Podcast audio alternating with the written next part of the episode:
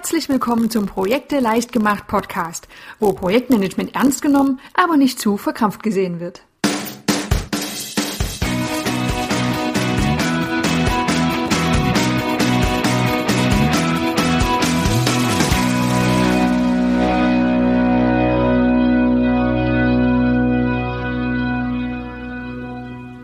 Hallo und herzlich willkommen zur neuen Folge des Projekte leicht gemacht Podcasts. Heute geht es um das schöne Thema Phasenplanung und um die fünf besten Gründe, warum Projektphasen definiert werden sollten. Hat dein Projekt denn Phasen und Meilensteine? Ganz bestimmt. Sollte es auch Phasen und Meilensteine haben? Ganz sicher. Warum? Das schauen wir uns heute einmal etwas näher an. Nochmal kurz vorab als kleine Erinnerung, was war noch einmal eine Projektphase? Wir halten die Definition hier knapp und sagen einfach, eine Projektphase ist ein zeitlich abgeschlossener Teil des Projektes, in dem definierte Aktivitäten durchgeführt werden, um zuvor bestimmte Ziele zu erreichen. Es gibt auch noch sehr viel ausführlichere Definitionen und die sind auch je nach Projektmanagementverband ein klein wenig unterschiedlich, aber diese kurze Definition, die reicht für die Praxis in der Regel aus. Also, hier kommen sie die fünf besten Gründe, warum du einen solchen Phasenplan erstellen solltest. Vorhang auf. Der erste Vorteil ist die Reduzierung der Komplexität. Ich weiß nicht, wie es dir geht. Ich persönlich kann fünf oder sechs Aspekte viel besser handhaben als 50 oder 60 und da stehe ich ganz bestimmt nicht allein da. In Projekten sind natürlich eher mehr als weniger Aufgaben zu erledigen. Deshalb hilft es besonders in der Startphase sehr, ein Projekt von einer weniger komplexen Ebene aus zu betrachten. In einer sehr frühen Phase liegen sowieso meist noch nicht alle Informationen vor, um alle wichtigen Details berücksichtigen zu können. Was hilft also? Eine grobe Übersicht. Und die fällt vielen Praktikern erfahrungsgemäß sehr leicht zu erstellen. Ein kleines Beispiel.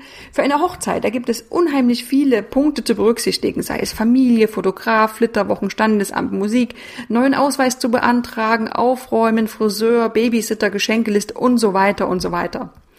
Da kommen wirklich viele Punkte zusammen und das kann einen zu Beginn einfach mal ziemlich erschlagen, weil es nicht sehr übersichtlich wirkt. Und für ein übliches Projekt im beruflichen Alltag ist das noch überhaupt nichts, was, die Komplexität betrifft. Da klingt es doch viel besser, wenn man erstmal ganz grobe Abschnitte definiert. Das könnten sein Planung der Hochzeit, Vorbereitung, die Umsetzung, also das Heiraten und der Abschluss. Das hört sich doch schon viel übersichtlicher an, oder? Die vielen kleinen Aufgaben, die können ja den groben Phasen zugewiesen werden und schon haben wir eine Ordnung im Projekt.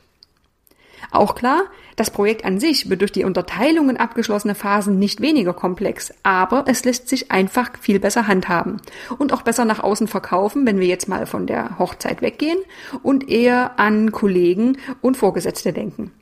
Gut, wir haben also als ersten Vorteil die Komplexität einer Aufgabe reduziert. Kommen wir zum zweiten Vorteil, das ist die Schaffung von Entscheidungspunkten. In einem Phasenplan, da werden nämlich nicht nur die Projektphasen an sich definiert, sondern auch die berühmten Meilensteine.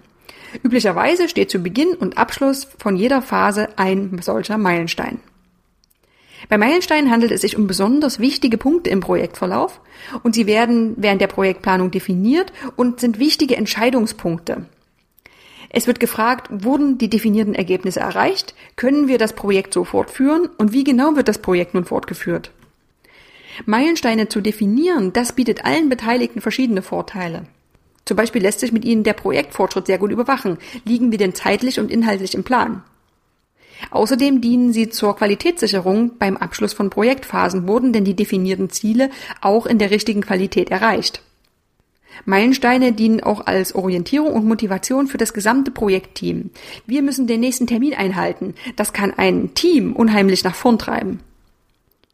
Und ein letzter Vorteil, Meilensteine bieten einfach regelmäßige Termine, um Auftraggeber oder Lenkungskreis in das Projekt einzubinden. Wann blickt denn der Lenkungskreis das nächste Mal auf das Projekt und wann haben wir diesen prüfenden Blick von außen? Auch grafisch lassen sich Meilensteine gut darstellen, meist in einer sehr deutlichen Farbe wie Rot oder Orange in Form einer Raute und sie werden zwischen den Phasen angeordnet oder auch als wichtige Punkte innerhalb einer Phase. Wir haben also schon zwei Vorteile der Phasenplanung. Einmal, dass die Komplexität reduziert wird und dass Entscheidungspunkte geschaffen worden sind.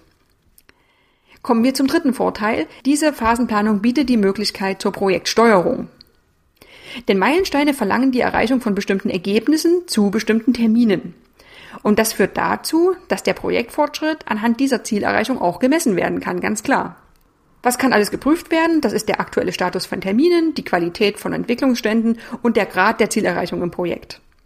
Eine Methode zur zeitlichen Messung und Steuerung des Projektfortschritts ist die sogenannte Meilenstein-Trendanalyse und auch die findest du im Blog von projekteleichtgemacht.de. Kommen wir zum vierten Vorteil, das ist die übersichtliche grafische Darstellung. Denn Bilder sagen einfach mal mehr als Worte. Im ersten Schritt werden Projektphasen fast immer als Aufzählungsliste oder ganz einfach in Tabellenform notiert. Der Forscherprojektleiter, der scheut sich aber auch nicht, in einem der ersten Meetings kühn einen ersten grafischen Phasenplan an das Whiteboard zu zeichnen. Wer das noch nicht ausprobiert hat, der sollte das unbedingt mal tun. Denn durch die Visualisierung von Phasen und Meilensteinen auf einer Zeitachse ist es allen Beteiligten sehr leicht möglich, sich einen Überblick über das Projekt als Ganzes und die wichtigsten Entscheidungspunkte zu verschaffen. Diese Grafik, das ist diese typische Abbildung mit den Phasen als Balken und den Meilensteinen dazwischen angeordnet, die ist von allen Beteiligten in der Regel sehr leicht erfassbar und sehr eingängig und bildet eine optimale Diskussionsgrundlage. Ja, und der fünfte Vorteil der Phasenplanung ist ganz einfach der, dass sie eine Ausgangsbasis für die Feinplanung bildet.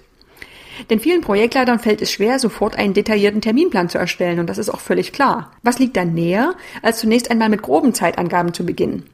Dieser grobe Plan, der kann in späteren Schritten ja immer noch weiter untergliedert werden und wird er in der Regel auch. Der Phasenplan ist also die Ausgangsbasis für feinere Planungsschritte. Wenn du in deinem Projekt eine Planung mit einem Projektstrukturplan durchführst, dann kann dieser PSP auch auf Basis der definierten Phasen erstellt werden. Fassen wir nochmal die fünf Punkte zusammen. Was sind die Vorteile für die Durchführung einer Phasenplanung? Einmal, es wird die Komplexität reduziert. Zum Zweiten, es werden Entscheidungspunkte geschaffen. Punkt drei, die Phasenplanung bietet eine Möglichkeit zur Projektsteuerung. Punkt 4, diese grafische Darstellung, die hat sich einfach wirklich in der Praxis bewährt.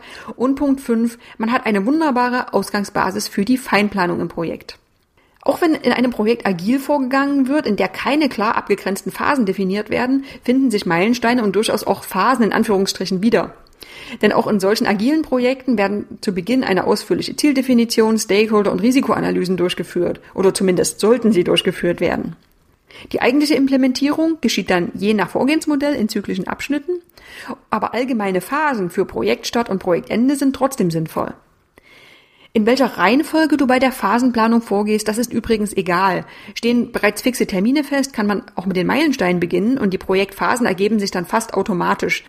Liegen aber nur keine oder wenige Termine vor, dann kann auch mit der Definition der Phasen begonnen werden und dann die Meilensteine an den geeigneten Stellen platziert werden. Wenn du magst, dann schau doch mal im Blog bei projekteleichtgemacht.de vorbei. Dort findest du auch eine kostenlose PowerPoint-Vorlage. Dort gibt es Folien für eine tabellarische Planung von Phasen und Meilensteinen, aber natürlich auch für die bekannte Grafik mit den Balken und den Meilensteinen. Ja, ich hoffe, dir hat das Thema gefallen. Vielen Dank fürs Zuhören und für deine Zeit und ich hoffe, wir hören uns dann auch bald mit dem nächsten Thema wieder. Bis dahin. Ich freue mich immer über Kommentare und Anregungen, die du an andrea.projekteleichtgemacht.de schicken kannst.